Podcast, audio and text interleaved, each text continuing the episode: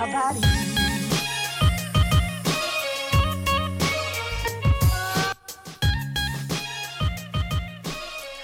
ihr Lieben und herzlich willkommen zurück zu einer neuen Folge von mir und Lena. Der Esel, wie immer. Von mir, von Lena und mir, sorry. Das habe ich immer schon, das habe ich immer schon falsch gemacht. Von uns, genau. Ähm, ja, wir freuen uns, euch diese Woche wieder mit einer neuen Folge Beglücken. beglücken, beglücken, jetzt ist mir das Wort nicht eingefallen, beglücken zu können.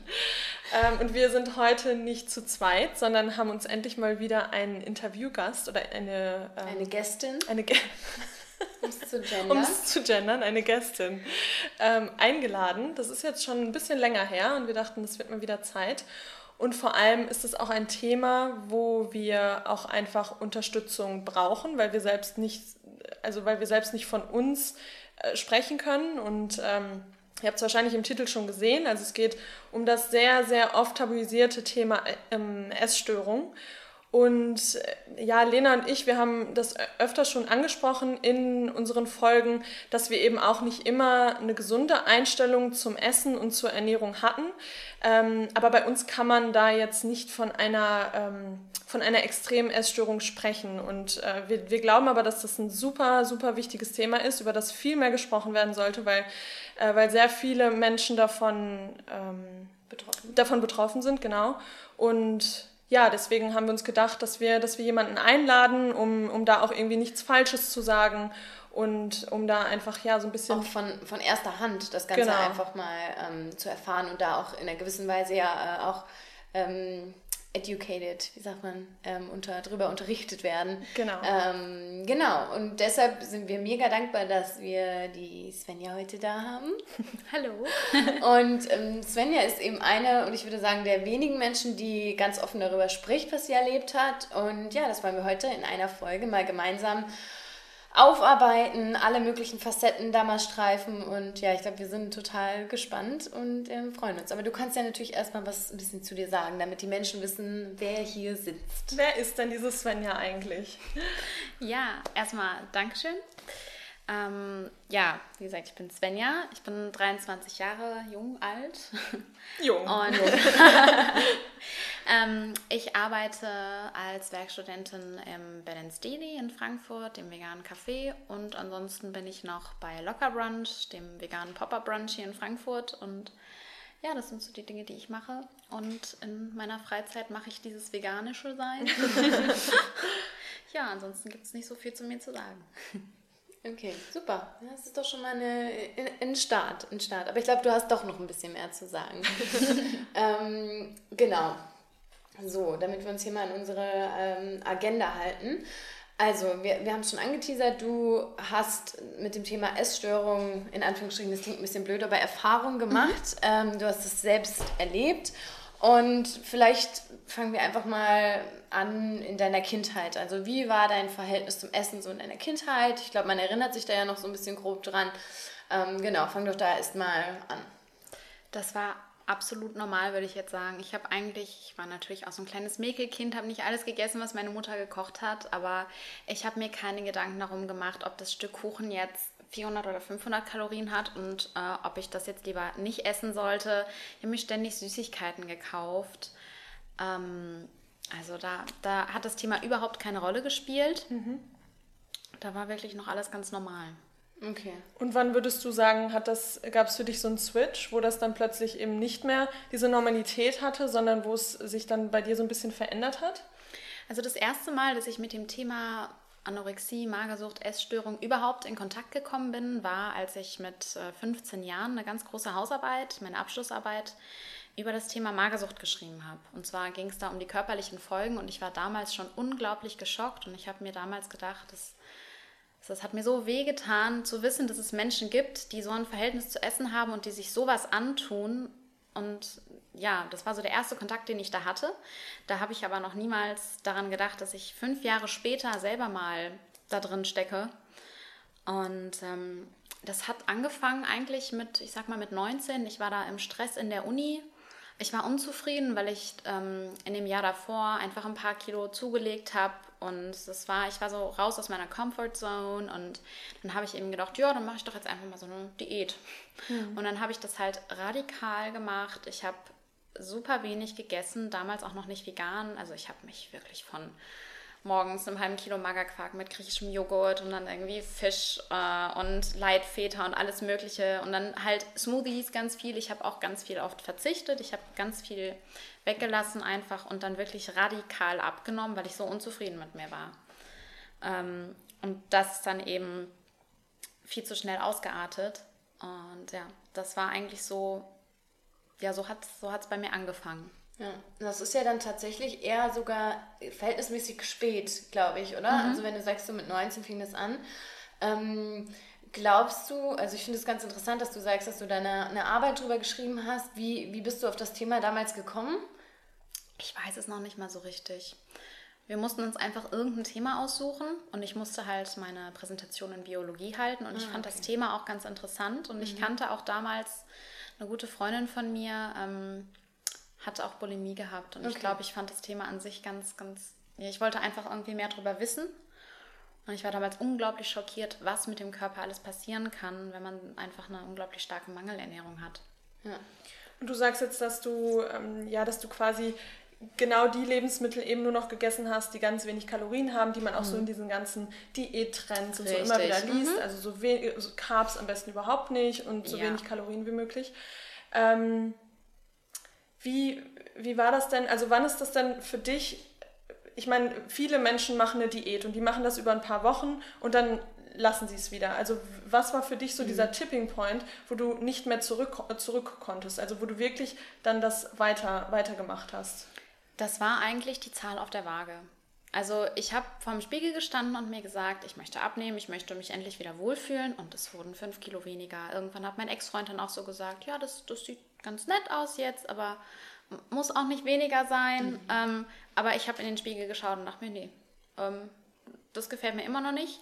Aber die Zahl auf der Waage hat mir gefallen. Ich hatte damals unglaublich viel Stress von, von außen, vom Studium und ich hatte einfach, es war auch so eine Art äh, Versuch, irgendwie Kontrolle über irgendwas mhm. in meinem Leben zu erlangen. Mhm. Weil mein Gewicht, äh, das, was ich esse, da kann ich drüber entscheiden, da können meine Eltern nicht sagen, da habe ich allein die Macht drüber. Und diese Zahl auf der Waage, die jedes Mal dann hoffentlich weniger war, die hat mich immer wieder angespornt. Mhm. Und ich habe die komplette Kontrolle darüber verloren, dass es irgendwann so ausgeartet ist in, in meiner ganz schlimmen Zeit, dass ich dann, ähm, dann habe ich irgendwie 45 Kilo gewogen bei meiner Krass. Größe von 1,66. Genau, ja. und, ähm, und wo hattest du angefangen? Also wie viel Kilo hast du dann abgenommen? Also mein Normalgewicht lag ungefähr immer so bei, ich sag mal, 44, 45 so. Und dann habe ich halt äh, 60 Kilo gewogen. Und das war so der Punkt, wo ich gesagt habe, das, da, da also du hast, unglaublich unwohl. Du hast 60 Kilo war dein Maximalgewicht. Mhm, genau, okay. und damals habe ich dann die Diät gestartet. Okay. Und dann ging es irgendwann immer runter. Man, man muss nur noch mal dazu sagen, weil das klingt jetzt auch wenig eigentlich, 60 Kilo, aber du bist halt auch von der Statur her, glaube ich, dass du sowieso kein Mensch bist, der, also ich sag mal, Ronja und ich sind jetzt, ich will nicht sagen, wir sind breiter, aber mhm. wir sind, glaube ich, allein vom Knochenbau schon ein bisschen anders als, als du. Nur damit man, weil für manche klingt vielleicht 60 Kilo, natürlich 60 Kilo nicht viel, ja. ähm, mhm. aber für dich, für deine Statur, ja, genau, ja, genau. nur um das nochmal, ja, und dann... Ähm, Hast du, was mich noch interessieren würde, ähm, hast du da auch ähm, eine Tabelle geführt? Hast du dir das aufgeschrieben? Wenn du sagst, du hattest diese Kontrolle, mhm. das will man ja meistens dann auch irgendwie dokumentieren. Und also wie, für mich würde so ein bisschen interessieren, wie sah so ein Tagesablauf, also auch essensmäßig und vielleicht auch Sport? Hast du sehr viel Sport gemacht oder war das so, ähm, gar nicht so dein, dein Ding? Ich habe mich versucht, mit Sport zu quälen. Dieses Joggen habe ich versucht. Ich kann nicht verstehen, was alle daran finden. Äh, ich habe schon versucht, irgendwie Sport zu machen, aber es ist bei mir eigentlich hauptsächlich über die Nahrung gelaufen. Ähm, auch jetzt kein Erbrechen oder sowas, sondern mhm. es war wirklich einfach nur, äh, dass ich extrem viel verzichtet habe. Und mein Tag, ich habe mich auch nicht jetzt jeden Tag gewogen, weil mir war schon bewusst, dass das Gewicht schon von mhm. Tag zu Tag einfach stagniert. Das ist ganz normal sondern so zweimal in der Woche. Und ich habe das auch ähm, ja, protokolliert. Ich hatte so, es gibt verschiedene Apps. Ich habe auch dann äh, ständig äh, meine Kalorien gezählt und darauf geachtet. Und äh, wenn ich nicht wusste, wie viel Kalorien irgendwas hat, dann habe ich es auch gar nicht erst gegessen. Also das heißt, Essen gehen war mit mir eigentlich gar nicht wirklich mhm. Ähm, ja. Also und, ja, und da sind wir eigentlich schon beim Punkt, mit ähm, dass Essen gehen gar nicht mehr möglich war.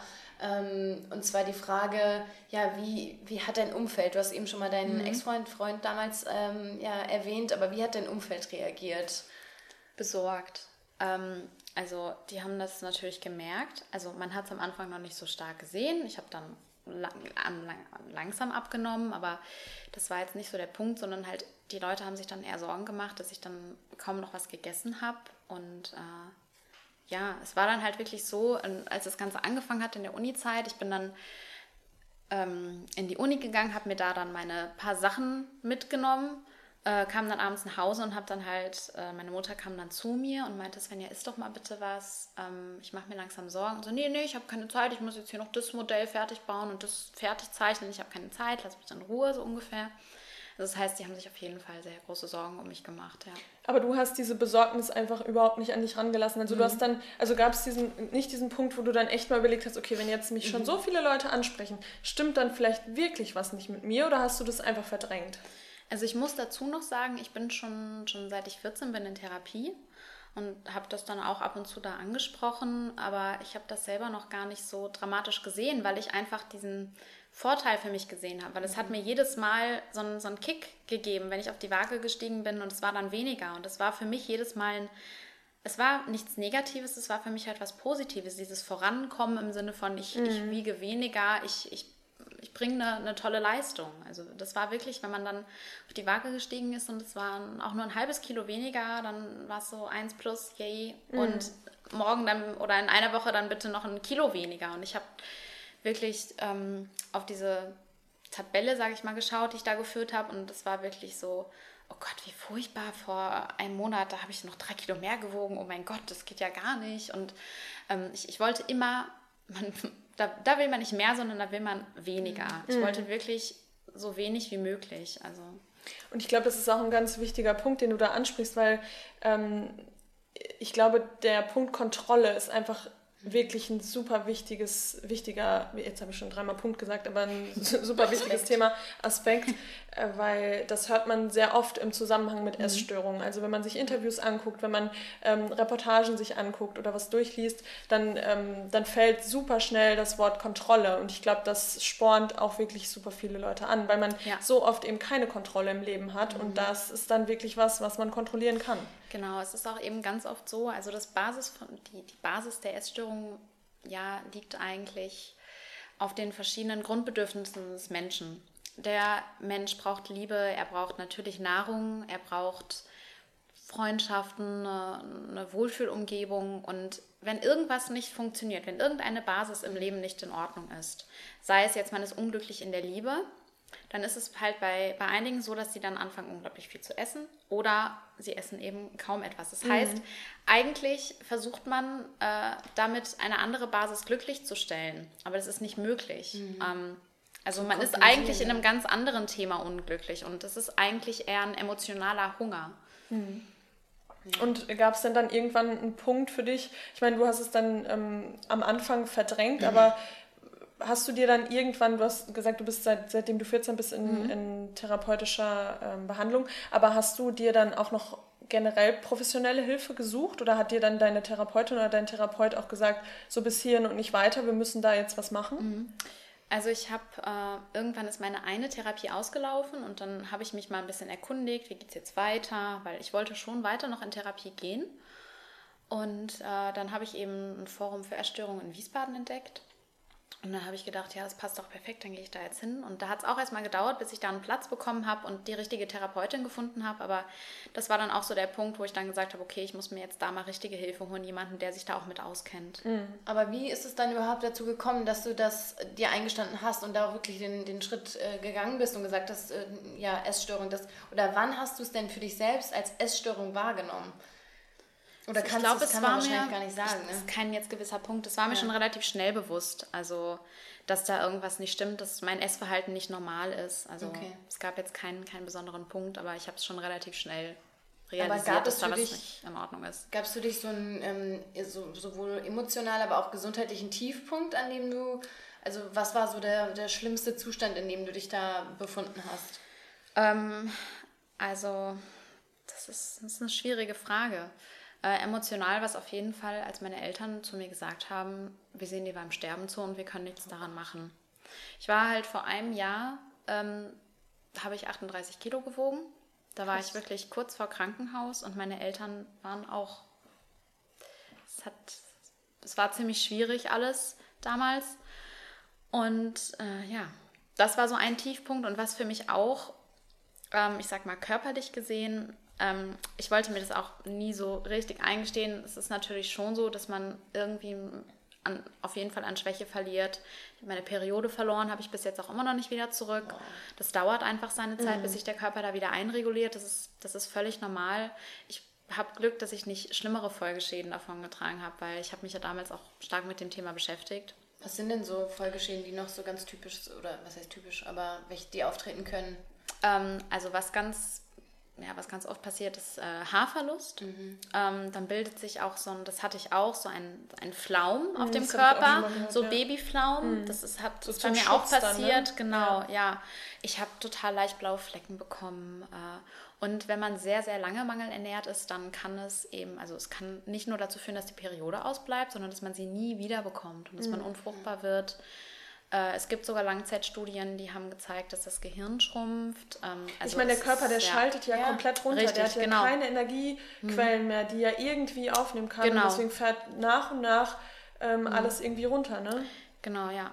Und bei mir war dann halt so der Punkt, ich, ich wusste irgendwann, als es ganz, ganz schlimm war, als ich dann auch nicht mehr arbeiten konnte, also ich war damals Flugbegleiterin und habe dann eben auch gesagt, ich kann, ich kann ja so nicht mehr weitermachen, ich muss irgendwas tun, ich muss jetzt auch in die Klinik. Und bei dem Punkt war ich dann erstmal diesen Klinikplatz zu finden, war für mich unglaublich schwierig, weil ich ähm, da auch schon fast zu 100% vegan war. Also ich habe mich äh, schon sehr pflanzlich ernährt und die Möglichkeit, in eine Klinik zu gehen, in der man sich vegan ernährt, ist eigentlich gegen Mit null. Also das ist, äh, mhm. weil es gibt viele Kliniken oder Krankenhäuser, die bieten das irgendwie an. Ähm, aber das war dann wirklich der Punkt. Ich hatte ein Vorstellungsgespräch oder ein Aufnahmegespräch in einer Klinik. Ähm, ich wäre da quasi genommen worden und dann habe ich halt so gefragt, ja, wie sieht's aus? Könnte ich mich vegan ernähren? Und dann gucken die mich an. Ja, also Nee, also vegane Ernährung und Essstörung, das, das geht gar nicht. Also vegan ist ja auch eine Essstörung. Und äh, sie müssten ja so unglaublich viel essen, äh, um wieder zuzunehmen. Das würde mit vegan ja überhaupt nicht funktionieren. Das heißt, ich hätte in die Klinik gekonnt, hätte dann aber ähm, Käse und, und Butter essen müssen. Mhm. Also das hätte ich wow. wirklich essen müssen. Und da habe ich, für den, da hab ich dann für mich gesagt, das möchte ich nicht, das kann ich nicht. Ähm, da war meine Familie dann natürlich auch irgendwie... Konnte das nicht Ja, mit dem Latein am Ende. Ja. Die konnten das alle nicht verstehen. Hast du da ähm, dann auch noch zu Hause gelebt zu der Zeit? Ja, ja okay. genau. Äh, ich hatte, nach der Trennung bin ich dann wieder zurückgezogen und ja, genau, also das war dann. Das ähm, würde mich jetzt noch interessieren, wann ähm, war das so, wie bist du dann zum, um, um das Thema vegan, mhm. ich meine, dadurch kennen wir uns ja auch, um das damit reinzubringen, ähm, an welchem Punkt war das, dass für dich äh, Veganismus da ins Leben kam, eine Rolle gespielt hat und äh, ja, inwiefern würdest du da Natürlich würdest du dem nicht zustimmen, was sie gesagt haben, mhm. dass Veganismus eine Essstörung ist, aber würdest du sagen, dass das auch irgendwie noch mit, ähm, mit diesem Aspekt der Kontrolle dann zusammenhing oder wie, wie kam das in dein Leben? Ähm, also ich hatte ja schon erwähnt, dass ich mich, als es angefangen hat mit der Diät, mhm. mit der Essstörung, habe ich mich, ähm, ich sag mal, also ich habe eigentlich nur auf Fleisch verzichtet. Ich habe wirklich sehr, sehr viel ähm, Milchprodukte zu mir mhm. genommen. Diese so wenig wie möglich Kalorien, Leitprodukte mhm. und hatte da diese ganze Industrielüge. Zu viel Insta gelesen oder mhm. ja. was auch ja, immer. Man sieht genau, es ja überall. Ja, ja. Genau. Ähm, ja, so hat es eigentlich angefangen. Ähm, und zu dem Thema vegan bin ich eigentlich erst aus gesundheitlichen Gründen, Gründen, Gründen gekommen ähm, weil ich damals sehr, sehr schlechte Haut hatte. Mhm. Ich hatte ganz starke Akne und dann habe ich ähm, von zwei Mädels gelesen, die eben ähm, ja, auf Milchprodukte verzichtet haben, die vegan geworden sind und dadurch ihre Akne geheilt haben. Und dann habe ich mir gedacht, hm, können wir ja mal ausprobieren, anstatt sich immer irgendwie zehn verschiedene brennende Cremes ins Gesicht ja. zu schmieren. Mhm. Äh, und nach Monaten habe ich dann halt relativ schnell dann auch Verbesserungen gemerkt, war total begeistert und habe dann halt gesagt, ja, jetzt kann ich das machen. Ich hatte immer noch wieder so Phasen, wo ich dann mal Fisch gegessen habe mhm. oder so, äh, ausnahmsweise, aber inzwischen bin ich halt auch wirklich zu 100 Prozent veganisch. Ja. veganisch. veganisch, veganisch genau. Ja. Und du ähm, hast dann aber eine Klinik gefunden, die das auch zugelassen hat mit der veganen Ernährung oder wie ist das genau. da dann weitergegangen? Also es war jetzt keine Klinik, äh, zu, die ja spezialisiert war, also keine Fachklinik für Essstörungen, aber sie haben auch die Essstörung behandelt. Und da wurde ich auch sehr gut vegan bekocht. Und äh, ja. Und wie lange warst du dann da vor Ort? Sogar drei Monate war ich da, ja. Das war auch eine Zeit, die hat mir auch viel geholfen und in der habe ich eigentlich auch wirklich meine Essstörung angefangen zu verstehen. Also auch durch, durch meine Therapie schon vorher im Forum für Essstörungen und auch jetzt, äh, ich merke auch in jeder Therapiesitzung, es ist, ähm, ist immer wieder was Neues. Man, man lernt was Neues dazu. Und was ich für mich einfach gelernt habe, ist, dass ich meine Essstörung ähm, als Identität angenommen habe. Ich wurde von allen, die mich angeschaut haben, das ist die mit der Essstörung, mit der ist irgendwas nicht in Ordnung. Und deswegen hatte ich so unglaubliche Angst, das loszulassen. Ähm, weil ich eben Angst hatte, meine Identität zu verlieren. Ich wollte nicht, es, weil es mir so schwer fällt, dafür einzustehen, wer ich eigentlich bin. Und es war für mich halt leichter dann zu sagen, okay, dann bin ich halt eben die, die mit der Essstörung, die man vorsichtig behandelt, die, mit der man sensibel sein muss. Ähm, ja, und da hatte ich eben dann große Angst, das, das aufzugeben. weil weil es ich dann nicht mehr wusste, wer ne? bin ich ohne meine Essstörung? Diese Frage war dann ganz, ganz groß damals in der Klinik. Wow, ey, das ist Ja. Mhm. echt heftig, ne? Wie tiefgreifend sowas doch echt. Ja. Ja, wie man das einfach für sich annimmt, ne? Und äh, nimm uns mal mit in so einen, ähm, in so einen Klinikalltag. Also was, was war dann so, was stand da so auf dem Programm? Also äh, warst du dann wirklich komplett den ganzen Tag da? Hattest du auch irgendwie Freizeitmöglichkeiten? Also ich kann mir gar nicht vorstellen, Ja. wie das, wie so ein Tag da aussieht quasi. Ähm, oh Gott, also morgens äh, erstmal früh aufstehen, dann ging es zum Frühstück, ähm, dann gab es teilweise so eine kleine Morgenrunde. Ähm, und dann gibt es verschiedene Wo man miteinander Therapie. gesprochen hat dann Genau. quasi, ja. Dann gibt es verschiedene äh, Therapiearten, wo man dann von seinem Therapeut eingeschrieben wurde. Ähm, und ich hatte das Glück, dass ich ganz, ganz viele tolle Therapien mitmachen durfte. Ich war ja auch drei Monate dort. Ähm, ich hatte zum einen Bogenschießen, hatte ich. Das hat auch total viel Spaß gemacht. Ähm, dann hatte ich tiergestützte Therapie. Das war wirklich das Allertollste. Äh, Es hat sehr viel Spaß gemacht. Ähm, Es gibt halt, das Grundgerüst besteht eigentlich so aus Ergotherapie. Das heißt, dass man ja, viel malen und ähm, also seine Gefühle irgendwie zu verarbeiten, auch in Handgemachtem oder so. Ich habe zum Beispiel auch in der Klinik äh, häkeln gelernt. Habe ich dann angefangen, so Körbe zu häkeln und so stricken oder so, ne? Also so verschiedene Sachen oder so. Ja, das war dann so der, der Punkt. Dann ähm, gab es eben morgens ein kleines Angebot, dann gab es Mittagessen. Dann gab es nachmittags nochmal ein Therapieangebot. Man hatte äh, einmal oder zweimal wöchentlich ein Gespräch mit seinem Therapeuten. Mm, Dann gab es Abendessen und äh, dann war so eine, ich sag mal, Gruppendynamik irgendwie da. Dann, also da haben sich auch so kleine Grüppchen gebildet und man hat dann zusammen was unternommen. Und ich konnte auch einmal die Woche hatte ich äh, Freigang. und dann war ich auch natürlich ab und zu unterwegs oder meine Familie hat mich besucht. In der Nähe war auch ein Schwimmbad, weil ich war im Sommer da und dann sind wir da ab und zu hin. Und ja, also es war, Und war wie war schön. das während des, während des Essens dann? Also wie, ich stelle mir das jetzt so vor, dass man da, dass dann alle so gucken, dass auch keiner irgendwie das Essen unter den Tisch macht oder so, dass man so Ne, aus das, das war kennt. ja keine, äh, keine Klinik jetzt nur für so, Essstörungen spezialisiert. Genau, da ist es dann, also ich kenne das, ich, ähm, eine Freundin von mir war in einer Klinik, die auf Mhm. Essstörungen spezialisiert ist und äh, die schauen da teilweise, also je nachdem, wie schlimm es im Stadium ist, sage ich mal, wird da wirklich geschaut, was man alles isst. Aber ich fand es eben so schön auch, Mhm. dass mir da so ein bisschen die Freiheit gelassen wurde. Ja. Und hast du da auch, also klar hat die, die, die, diese Zeit dir da wahrscheinlich äh, sehr geholfen, aber hast du auch währenddessen gemerkt, dass sich jetzt dein Verhältnis zu Essen, dass sich das ändert, dass du befreiter warst, weil die Strukturen, in denen du da gesteckt hast mit dem Kalorienzählen und Wiegen, das ist ja, das ist ja so tief, wie das in einem steckt. Ja. Wie war das während der Zeit? Das wurde mir ja abgenommen. Also ich habe äh, ich hab auch Tage gehabt, in denen habe ich nicht das gegessen, ähm, was, was mir gegeben wurde, weil ich einfach, ich war emotional so blockiert, das ging einfach nicht. Ähm, aber mir wurde das Thema eigentlich abgenommen. Also mir, es wurde ja für mich gekocht und ich konnte jetzt nichts dran ändern, ob das äh, in Olivenöl geschwommen ist oder was auch immer. Ich habe es dann äh, einfach gegessen. Ähm, und ja, es wurde eigentlich besser mit dem Zunehmen, weil ich gemerkt habe, okay, ich nehme jetzt zu. Es ist ja gar nicht so schlimm. Ich bleibe immer noch der gleiche Mensch. Ähm, und dadurch hat sich meine Angst einfach so, so leicht gelöst. So mit jedem Kilo, was ich zugenommen habe, merke ich, okay, ich meine, ich bin ja immer noch die gleiche mhm. Svenja, es ändert sich mhm. nichts.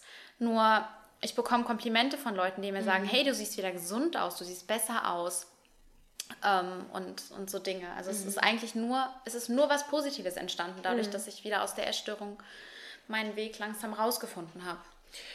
Und wie war das für dich? Ich meine, du, du warst dann in diesem, in diesem geschützten Rahmen in der Klinik, warst auch drei Monate da, hattest dann da auch deinen Alltag und hast dich da so eingefunden und wurdest dann aber plötzlich wieder in den Alltag katapultiert mhm. und warst irgendwie plötzlich dann ähm, wieder auf dich allein gestellt. Wie war, also konntest du das dann weiterführen oder bist du da dann auch nochmal in so ein kleines Loch gefallen oder konntest du die Dinge, die du da auch gelernt hast, dann auch in deinen Alltag integrieren? Ähm, also ich habe schon angefangen in der Klinik mir äh, mich für ein Studium einzuschreiben und mir eine WG gesucht, beziehungsweise Wohnung habe ich, also ich wollte unbedingt nach Wiesbaden ziehen und ja, habe da schon so angefangen, mir mein Leben aufzubauen und das hat mir eben dabei geholfen. Im Endeffekt ist dann doch irgendwie alles anders gekommen, aber ähm, das, das war ganz gut und ich war auch natürlich noch therapeutisch angebunden. Ähm, und ja, das, also mein komplettes Umfeld war auch für mich da, meine Freunde waren auch da und ich habe mir versucht, zu Hause meinen Alltag dann auch aufzubauen. Also ähm, zu Hause habe ich dann auch Ergotherapie gemacht und immer wieder verschiedene Sachen gebastelt oder gemalt und mhm. äh, war in Therapie, habe was mit Freunden unternommen. Also ich habe quasi versucht, meinen eigenen Klinikalltag irgendwie so zu gestalten. Ja. Und wie lange ist das jetzt her? Das ist jetzt weniger als ein Jahr her. Okay. Ja. Ich meine, das ist ja noch gar nicht so Relativ lange. frisch, ja. Ja. Wie würdest du sagen, ähm, geht es dir heute so mit, mit Rückblick auf all das? Also, ja, wie fühlst du dich in der Hinsicht? Besser. Also ich denke, dass es wird immer ein Teil von mir sein, die mhm. Essstörung. Es wird nie komplett weg sein, aber es wird auf jeden Fall besser. Und so ist es bei mir. Also ich merke, ich merke mit jedem Tag, ähm, dass, mir, dass es mir ein bisschen leichter fällt. Klar habe ich ab und zu auch wieder Rückfälle, mhm. wo ich dann irgendwie sage, nee, das will ich jetzt nicht essen oder so, weil ich denke auch dieser, dieser Gedanke, dass so ein Stück Kuchen eben doch dann mehr Kalorien hat als ein Apfel, mhm. wenn das einmal so wirklich verankert ist und man einmal so einen extrem negativen Bezug dazu hat, dann ist es schwer, den loszuwerden, aber es ist, ist was nicht bedeutet, dass es nicht möglich ist. Mhm. Und ich merke eben gerade, es gibt einen Weg daraus. Und, mhm. ja. Ja, ich finde das ganz äh, schön, also was heißt schön, aber ich finde es wichtig, dass du es betonst, dass es eben nicht ein linearer Prozess ist, sondern mhm. da gibt es, du hast jetzt Rückfall genannt, aber wie du schon sagst, das war so ein großer Teil von dir und deinem Leben und deiner Art mit, mit, äh, mit Nahrung umzugehen, dass das, glaube ich, wirklich äh, Jahre braucht, bis man da wieder rauskommt, wenn man da überhaupt jemals völlig sich Richtig. von befreien kann. Und genau. äh, ich glaube auch, dass dass das wichtig ist, das zu, auch für das Umfeld wichtig, weil ich glaube, ähm, wahrscheinlich sind auch deine Eltern sehr sensibel jetzt mit dem Thema mhm. und vielleicht, äh, also ich kenne das von mir, weil ich ähm, auch eine Bekannte hatte, die da auch betroffen von war und ich habe sie immer sehr beobachtet beim Essen, weil ich immer Angst hatte, ähm, oh Gott, vielleicht passiert jetzt wieder irgendwas, vielleicht kommt jetzt ein Rückfall und mhm. ähm, ja, ich glaube, das ist wirklich wichtig, einfach zu sagen, dass das okay ist, dass das passiert und dass man sich selbst Zeit geben muss, um da Richtig. Um das, das rauszukommen. Oder ja. Doch, das ist eine Berg- und Talfahrt ja. auch. Das ist, äh, das ist ganz normal. Also diese Rückfälle oder Vorfälle, wie auch immer man es nennen will.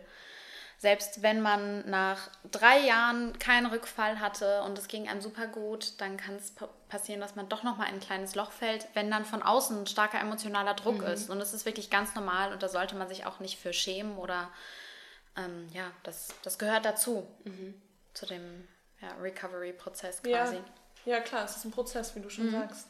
Ähm, was mich noch interessieren würde, wie ist es denn, wenn du jetzt vorm Spiegel stehst? Also mhm. nimmst du wahr, dass du wirklich ähm, sehr schlank bist oder auch zu der Zeit, wo du nur 38 Kilo gewogen hast, siehst du, wie schlank du bist oder hast du ein komplett anderes Bild von dir im Spiegel? Mhm. Also das würde mich irgendwie noch interessieren.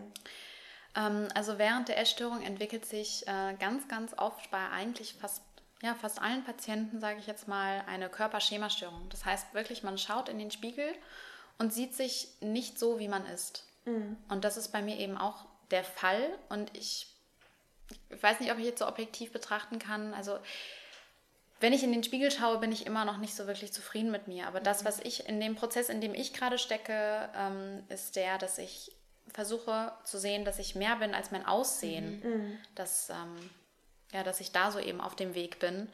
Ähm, aber es ist schon so, ja klar, so jeder hat so irgendwie seine, seine Makel und so, ja, aber klar. es ist mir schon, ich habe damals, ich habe in den Spiegel geschaut und ich habe es nicht wirklich so richtig begriffen. Also ich wollte immer noch dünner sein. Ich habe mhm. immer noch auch wenn dann anscheinend schon sehr, sehr wenig an mir dran war, habe ich gedacht, oh, meine Oberschenkel, die sind immer noch nicht dünn genug, da muss noch weniger. Ja, Wahnsinn, ne? Echt, ja. So, ja, vor allem, man merkt irgendwie, wie das Umfeld reagiert. Man sieht selbst, man trägt vielleicht nur noch irgendwie ähm, ja, die Hosen passen nicht 32, mehr. Größe 32. Also so, so eigentlich müsste man sagen, okay, das stimmt wirklich, aber da, da sieht man wieder, was für eine Macht äh, das, die, ähm, ja. die, die Selbstwahrnehmung hat. Ne? Richtig, also dass genau. das wirklich komplett gestört, wie du schon gesagt hast, sein kann mhm. und dass man sich dann wirklich komplett anders sieht. Also ja.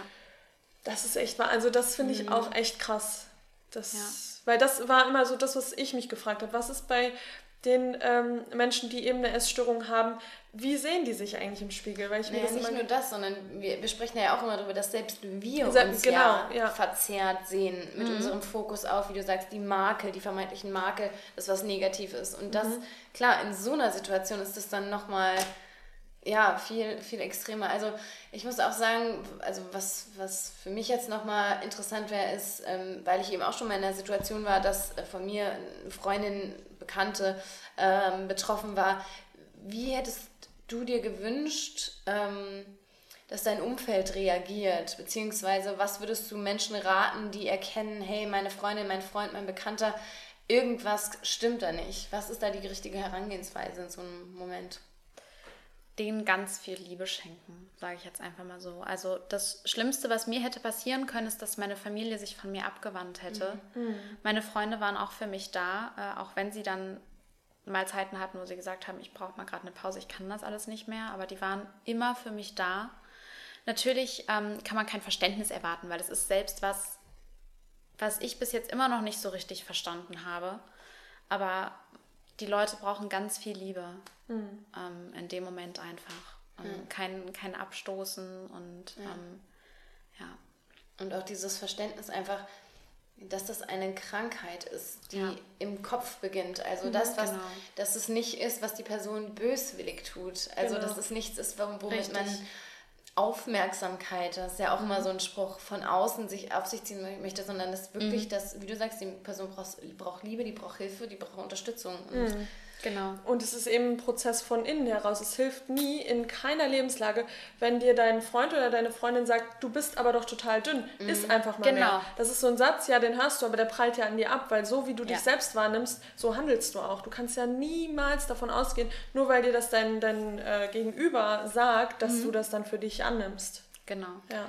Und wie war das für dich? Also, du hast ja auch gesagt, die haben das Menschen gespielt, die haben gesagt, Gott, du bist total dünn geworden. War das in dem Moment was für dich, was ähm, dich bestärkt hat? Also, war das für dich so ein Triumph, wenn du solche, waren das Komplimente, äh, wenn, wenn du das von außen gehört hast? Oder. Ich habe das so abgewiesen. Ich habe dann immer so gesagt, nee, ach komm, so dünn bin ich doch gar nicht. Äh, es gab einen Moment, ähm, da hat mir jemand gesagt, ja, äh, ja, du bist jetzt magersüchtig? So, also also ich habe ja, eine Freundin von mir hatte ja schon mal Magersucht und die war halt wirklich extrem dünn.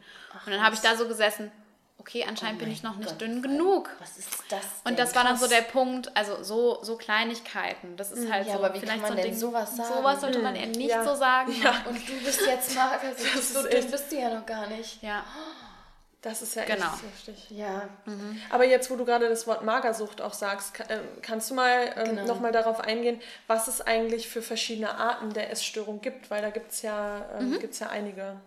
Genau, also Magersucht beziehungsweise auch äh, genannt Anorexia nervosa, was so viel bedeutet wie nervlich bedingte Appetitlosigkeit. Mhm. Es, es, hat eigentlich gar nichts mehr damit zu tun. Es steckt viel mehr dahinter.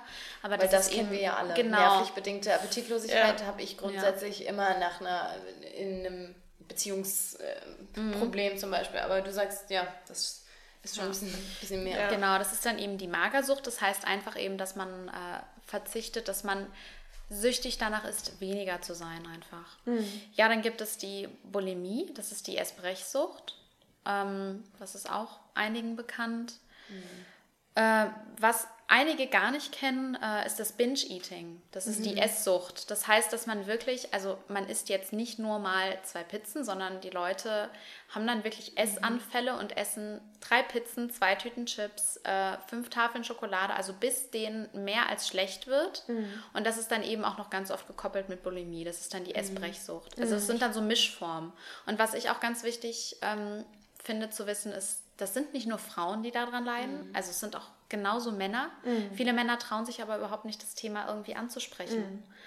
Ähm, und was eben auch sehr schade ist, wie eben ja schon mal angesprochen, es bedeutet nicht, dass man ähm, magersüchtig ist, nur wenn man extrem dürr ist und ein BMI von unter, ähm, ich glaube, unter 19 oder 18 hat, dann gilt das schon als magersüchtig. Ähm, sondern man kann auch Bulimie haben oder Anorexie, wenn man im Normalgewicht ist. Man ja, sieht das nicht direkt jemandem an. Mhm. Genau. Ja. ja.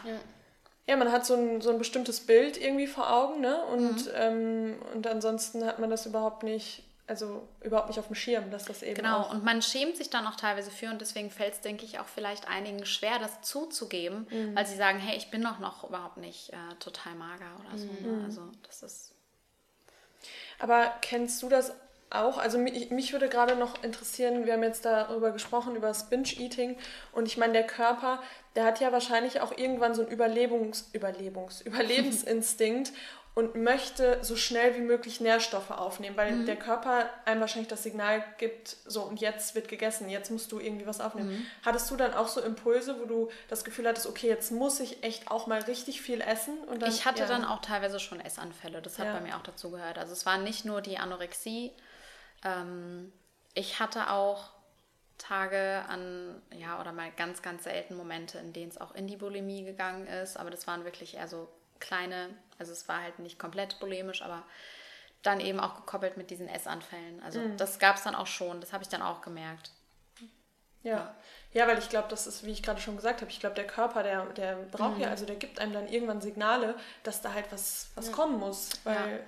Ja und auch Richtig das, was du ja eben die, die Auswirkungen, die, die diese Krankheit auf, auf den Körper hat, das ist ja wirklich, ich meine, das ist ja massiv. Da kann man sich ja in Anführungsstrichen, ähm, ja, gerade wenn das jetzt Teenager auch betrifft, so mit 14, 15 Jahren, die durch so eine Phase gehen und das wirklich extrem ähm, sich zeigt, die können, kann sein, dass sie unfruchtbar sind, keine Kinder mehr bekommen. Also das kann ja wirklich auch. Ähm, das Dinge, kann auch zum Tod führen. Ja, genau. Es gibt äh, viele richtig. Menschen, die daran sterben. Ja. ja. Also das ist so dieses ich finde immer, dass das hat so einen Beigeschmack, Essstörung, das irgendwie, es wird nicht so richtig ernst ja. genommen. Es, mhm. es ist so, es ist immer so dieses, die wollen doch Aufmerksamkeit. Richtig, so, genau. Aber das ist eine furchtbar schlimme Krankheit. Und genau, was ja. da, das macht mich echt immer wahnsinnig. Und auch in, also in der Schule war das bei uns eben so mit ja, so 15, 16 wurde das immer relevanter, dass man auch in der Jahrgangsstufe gemerkt hat, oh, hier sind einige irgendwie betroffen. Ähm, und ich habe das Gefühl, das wird tatsächlich heutzutage eher schlimmer als besser. Also als wir in der Schule, wir sind jetzt noch mal ein bisschen älter als du, aber ich habe mir in der Schule nie Gedanken über das gemacht, was ich da esse. Und nee, wenn ich, jetzt bei mir in der Schule sehe, da ist so relevant, was da gegessen wird, wie viel Kalorien und nee, sie isst nur bis dann da viel, so und so viel Uhr und er trinkt nur Shakes und mhm, allein schon in der, mit 14, mhm. 15 Jahren. Und ja, also äh, was würdest du dir wünschen? Also wie meinst du, das liegt auch an den sozialen Medien oder also wie könnte man das Ganze angehen, um, um da eine gesellschaftliche ähm, Aufmerksamkeit auch einfach zu, zu bekommen für ich denke, früh anfangen. Also es gibt ähm, Vereine, die kümmern sich darum, das Thema in den Schulen anzusprechen. Mhm. Es gibt Vorträge, man kann äh, ja. Ja, ja, nee, auf jeden Fall. Also ich glaube, gerade in der, in der Schule ist es halt auch super wichtig, dass man das überhaupt auch mal hört. Also weil mhm. ganz oft ist das so gekoppelt von, von, vom eigenen Leben und wenn man mhm. das dann mal von losgelöst, äh, losgelöst meine ja. ich genau, ja. losgelöst vom eigenen Leben und wenn man das dann wirklich mal hört, dann fängt man vielleicht auch an, das auf sein eigenes Leben zu ähm, wie sagt man denn? Zu beziehen. Zu beziehen, genau, und dann mal ins Nachdenken zu kommen, weil mhm. es wird einfach viel zu wenig darüber gesprochen. Genau. Und ich ja, glaube, ist deswegen ist es auch so wichtig, dass wir jetzt gerade darüber sprechen und dass du auch diese Stärke zeigst, dass du selbst Aufmerksamkeit ähm, auf dieses Thema äh, richten möchtest und dass du selbst mhm. von dir erzählst, weil wir müssen, glaube ich, einfach viel öfter, viel ja. offener darüber sprechen. Und was ich gerade noch mal eben sagen wollte, äh, das hat Lena schon gesagt, in unserer Gesellschaft ist das einfach so, dass wir Krankheiten in so, äh, mhm. in so Schubladen stecken. Eine Krankheit, nehmen wir jetzt Krebs, das kann man sehen, man, man kann mhm. das behandeln, äh, man geht ins Krankenhaus, kriegt eine Chemotherapie, den Tumor sieht man meinetwegen noch. Für. Genau, der mhm. ist wirklich krank. So, mhm. das ist die physische Krankheit und dann hat man, hat man eine psychische Krankheit und die kann man nicht greifen, die kann man nicht wirklich ja. ähm, verstehen und deswegen ist das ja gar nicht so schlimm. Die stellen sich alle an, die sind alle, genau. die sind ist ja doch einfach mal was. Genau. Ist, ist, ist doch mal was. ganz einfach. Ja, genau. genau. Und das, das macht mich immer so sauer, dass, ähm, dass das immer noch nicht gesehen wird, dass das auch genauso eine Krankheit ist, wie jetzt beispielsweise Krebs oder was auch immer. Äh, und deswegen ist es, glaube ich, so, so wichtig, ähm, darüber zu sprechen. Und immer wieder und immer wieder und immer wieder, bis, äh, bis die Leute aufwachen und das wirklich auch wahrnehmen einfach. Ja. Ja, um vielleicht jetzt zum Abschluss nochmal das Thema Veganismus da reinzubringen, würdest du, dir würdest du sagen, dass die vegane Ernährung dir auch ein Stück weit ähm, geholfen hat äh, in, deinem, in, deinem, in deiner Heilung oder in dem Weg der Besserung, in diesem Prozess? Denn das ist ja auch was, was viele berichten, die irgendwie aus einer Essstörung irgendwie zu der veganen Lebensweise finden und so eine ganz neue Welt für sich entdecken. Ja, also ich habe durch den Veganismus in der Tat die Liebe zum Kochen entdeckt immer mehr ausprobiert und ähm, es gibt auch einfach so viele neue Lebensmittel irgendwie, die ich ständig probieren will. Mhm. Und äh, dann muss ich die einfach probieren. Und ja, äh, ja also es hat mir schon auf jeden Fall geholfen, auch ein gesünderes ähm, ja, Verhältnis zum Thema Essen aufzubauen. Mhm. Ja. Ja, wie du schon sagst, so eine Liebe zum Kochen, da kommt ja mhm. auch wieder diese, dieses positive Verhältnis zu Essen, als genau. was, was anzusehen, was einem ja wirklich die Lebensenergie letztlich gibt. Und ja ja, auch gerade genau. weil der vegane Lebensstil eben einer ist, der so wenig, der natürlich Leid vermeiden möchte und der wirklich auf dieses Positive setzt, ja. glaube ich, finden viele Menschen mhm. dazu. Also wir haben eben schon mal ähm, ohne Mikro schon über, da warst du gerade mal auf der Toilette, über James Espy gesprochen. Ah, der ja. ähm, hatte ja auch Bulimie. Stimmt. Also das ist ein Stimmt, männlicher, ja. wo kommt der her? Aus Australien? Ne? Aus Australien, ja. Ja, ein, genau, Mate. ein, ein, ein, richtiger Aktivist und äh, der spricht da auch ganz offen drüber und sagt auch, dass für Stimmt, ihn der, der, die vegane Ernährung auch die Rettung war, mhm. letztlich. Und ähm, ja, das finde ich irgendwie total schön. Das gibt dem Ganzen so ein ja, im Prinzip, da in der Klinik wurde dir gesagt, vegan sein ist auch eine Essstörung und viele behaupten ja auch durch diesen mhm. Kontrollzwang, den mhm. wir ja auch immer brauchen, brauchen angeblich. Ähm, aber eigentlich ist es genau das Gegenteil, sondern es kann wirklich heilen in mhm. der Hinsicht. Und das finde ich ist irgendwie so eine, ja, eine ganz, ganz schöne Sache. Ja, weil man Ernährung dann auch plötzlich irgendwie als Energielieferant sieht, ne? Oder geht dir das? Ja, doch. Ja, ja, man sieht das plötzlich irgendwie mit anderen Augen. Ähm, also habe ich das, also so war es auf jeden Fall bei mir. es ist jetzt so eher mehr Soul Food. Also mhm. ich schaue Essen wieder mit Liebe an. Mhm. mhm. Ja. Ja. ja, und wie du schon sagst, es ist natürlich ein Prozess trotzdem. Also es sind halt dann wahrscheinlich einfach kleine Schritte für dich, Richtig. wo du auch eine Veränderung bei dir wahrnimmst. Ähm, aber wie, also wenn jetzt wirklich jemand zuhört, der auch ähm, Probleme, Probleme damit hat, also wie gehst du jetzt bei dir deinen Weg weiter? Also was mhm. stellst du dir so für die Zukunft vor? Bist was du immer noch, du dir auch Was wünschst du dir? Genau, bist du gerade immer noch in, in Therapie oder nimm uns einfach mal mit so in dein, ja. was, was du so für, für, Wünsche, für Wünsche hast. Also ich bin immer noch in Therapie, arbeite auch jeden Tag an mir, lerne irgendwie fast jeden Tag irgendwas Neues über mich und ich bin gerade so auf dem Yoga-Weg, sage ich mal. Mhm. Ähm, also ich habe das für mich jetzt entdeckt und alles, was so zu diesem Spirituellen so dazugehört und merke einfach immer mehr, hey, ich bin mehr als mein Körper, mhm. also mein, mein Aussehen. Und ähm, wenn du das jetzt gerade hörst und dir geht es irgendwie ähnlich, dann kann ich dir nur raten, sei nicht so hart zu dir selbst. Das ist das, was ich gerade versuche, weil wir haben nur einen Körper und unser ja. Körper ist unser, mhm. unser Zuhause und es ist einfach, wenn man sich überlegt, für was ist unser Körper eigentlich gedacht. Ja. Äh, ich meine, unsere Arme sind dazu gemacht, um andere vielleicht darin zu halten, eventuell mal ein eigenes Kind. Mhm. Und äh, die Beine sind dazu gemacht, um uns zu tragen oder um andere zu begleiten. Und unsere Rippen sind dazu gemacht, um unser Herz zu halten. Ich meine, dafür ja, ist unser ist halt Körper so. gemacht. Und nicht dafür, um, ja. um irgendwie um von außen mhm andere Menschen oder ja. nicht selbst von außen, sondern also es ist immer nur diese, dieser Blick von außen, weil wie mm. du mhm. sagst, es ist echt, genau. man muss von innen denken und von, mm. von den Werten ausgehen und dass da genau. einfach viel mehr drin steckt. Genau, weil wir haben nur ein Zuhause. Ja, das ist wirklich so. Ja, das Amen. Also das ist wirklich so. Das Mhm. muss man sich auch, selbst wir müssen uns das immer wieder sagen. Ähm, Ja. Weil man, weil man doch einfach dazu tendiert, natürlich, wir leben in dieser, in dieser oberflächlichen Gesellschaft und man kriegt einfach immer so ein Schönheitsideal vorgestellt und, äh, und hat dann das Gefühl, man müsste dem entsprechen. Und deswegen muss man sich immer wieder, deswegen finde ich das auch so schön, was du gesagt hast mit dem Yoga-Weg, weil das ist auch wirklich dann mal der Punkt, wo man in die Innenschau geht, wo man wirklich Ja. mal zur Ruhe kommt und wo man wirklich wahrnimmt, okay, mein Körper, das hast du super schön gesagt, ist, ist mein Zuhause und ich bin mehr als mein physischer Körper. Ja. Und ja, ich finde es total schön, wie du das gerade gesagt hast. Ja. Ja. ja, sehr schön. Ja. So, Oh. ich würde sagen,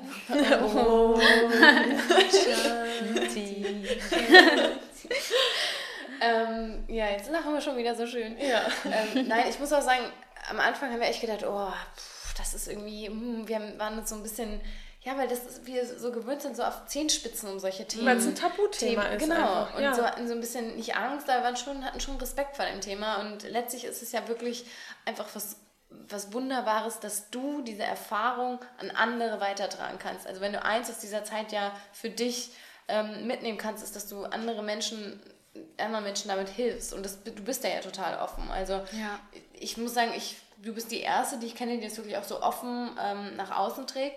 Und ich glaube, das ist so unfassbar wichtig und äh, da kann man auch nur den Hut ziehen, weil ich glaube, viele, wie du sagst, sind da immer noch von außen befangen und äh, schämen sich da vielleicht auch für und wollen das eben nicht so sagen. Und ich glaube, es ist, äh, es ist so wichtig und ähm, wir haben es eben schon mal erwähnt, wir werden auch nochmal unten verlinken in ein paar Websites. Ähm, da hast du bestimmt auch einige äh, Tipps. Ansonsten recherchieren wir nochmal, an die man sich wenden kann, wenn man wirklich das Gefühl hat, mit mir, ich will nicht sagen, stimmt irgendwas nicht, aber ich habe das Gefühl, mir, mir gerät das ein bisschen außer Kontrolle, ähm, damit man da auch wirklich in die Selbstsorge geht und das versucht, so schnell wie möglich irgendwie auch selbst zu erkennen.